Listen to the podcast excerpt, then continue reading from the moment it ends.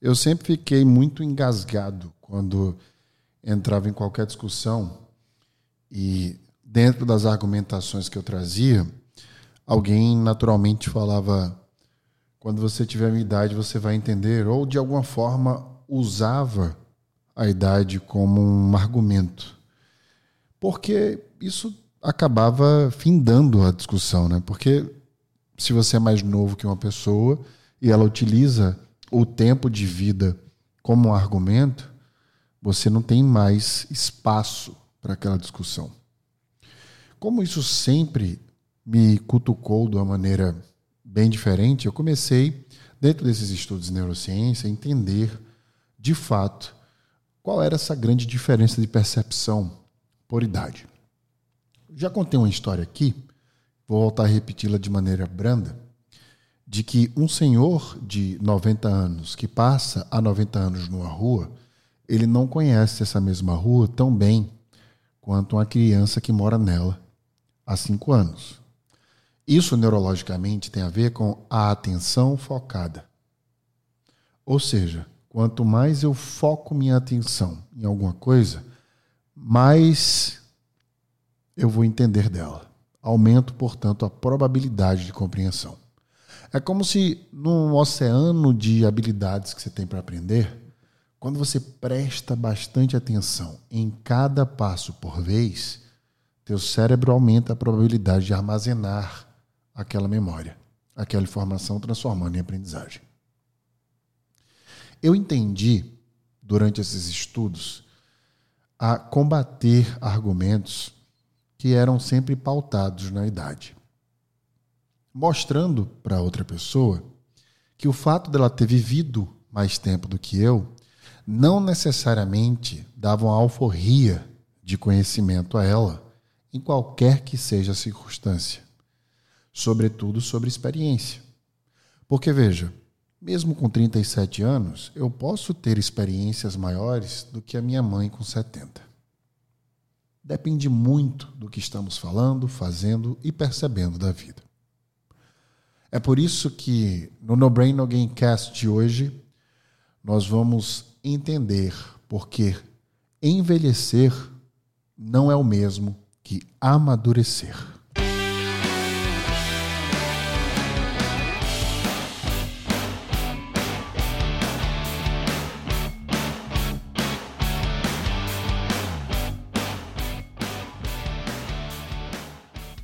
O No Brain Again Cast é produzido pela Become School. Eu já falei isso e vou sempre falar.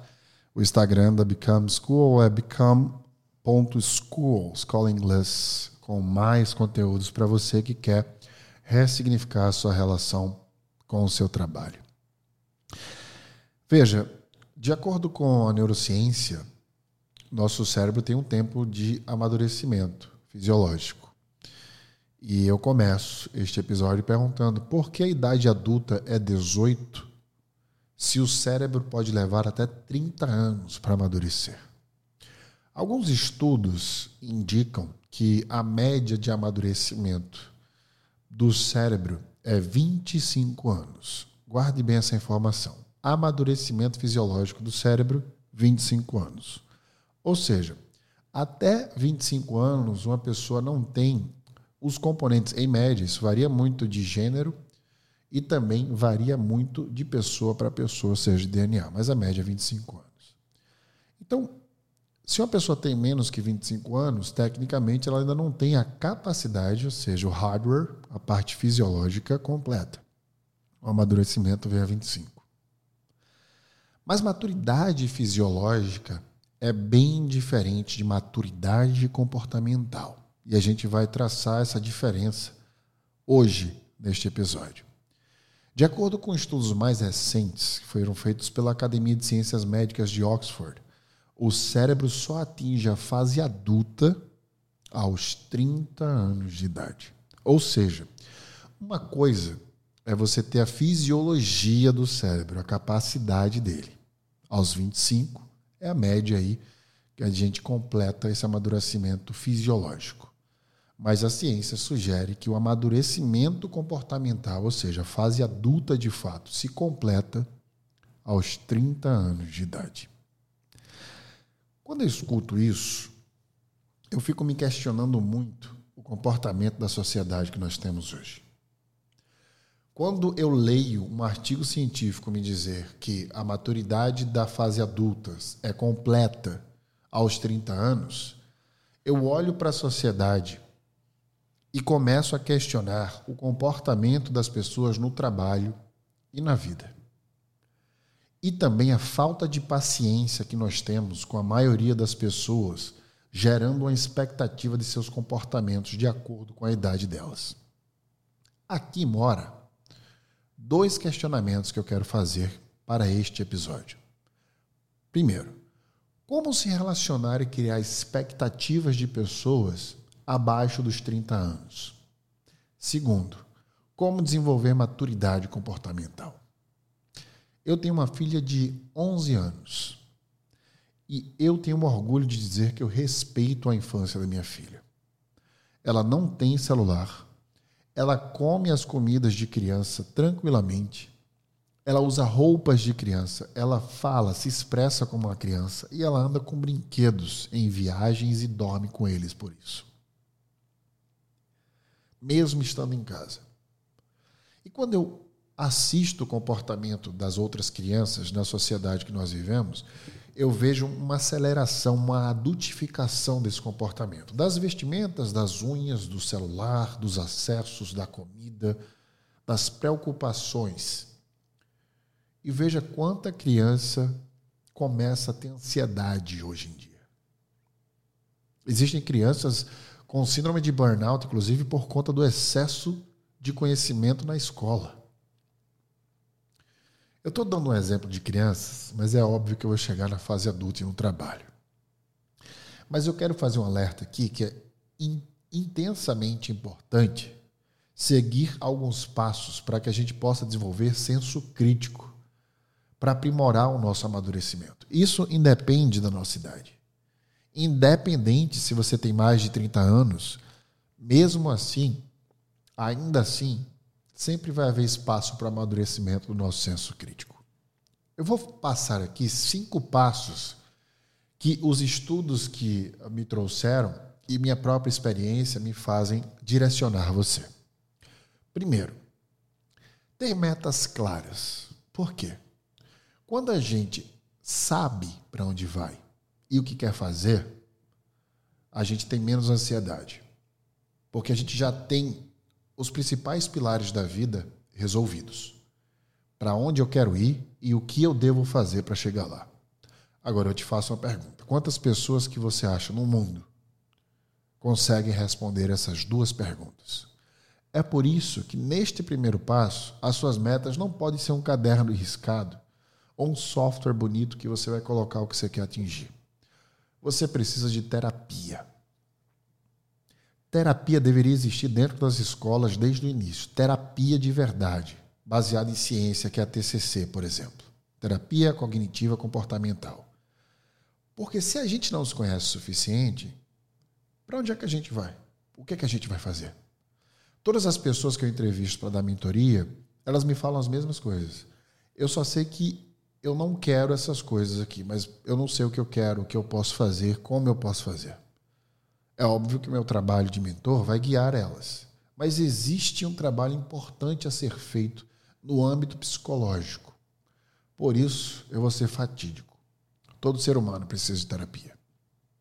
Segundo passo é praticar o controle próprio. Você precisa tentar se privar de desejos pelo simples, fa simples fato de ser um desejo. O desejo em excesso nos faz perder o controle. O que a gente tem que fazer nesse ponto é começar a acionar os deveres, porque são os deveres que nos colocam no trilho. Sempre que você se questionar, será que eu estou fazendo a coisa certa? Divida os desejos dos deveres. Será que você está fazendo o que você deve ou o que você deseja fazer? É óbvio que há uma interseção de buscar o dever pelo desejo e o desejo pelo dever. Por exemplo, eu devo trabalhar. O meu desejo é trabalhar o menos que eu puder e ganhar o máximo possível. Então eu vou buscar dentro deste dever um cenário que me entregue esse desejo. Então o desejo não pode estar em primeiro lugar. o primeiro filtro do seu, da sua decisão é o seu dever. Pratique o pensamento das pessoas que você mais admira. As pessoas que normalmente nós mais admiramos são pessoas que praticam os seus deveres e depois que eles estão todos praticados, buscam a expansão dos seus desejos. Primeiro viver, depois filosofar.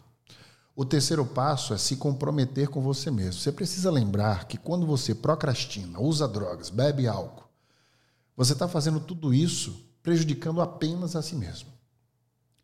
Qualquer comida não saudável que você coloca para dentro de você, só você vai se prejudicar com isso. Eu não entendo quais são os parâmetros que a gente usa para se autodestruir, querendo alcançar alguma coisa que é benéfica para a gente. Por que, que a gente não cria, não traça um caminho de comprometimento próprio, onde a gente se cuida? Toma conta da nossa saúde mental, que é o que a gente tem de mais precioso, do nosso corpo uma coisa envolve a outra. Toma conta das pessoas que nos fazem bem. Mas a gente parece bloquear essa perspectiva que parece até ser lógica. Em detrimento de quê?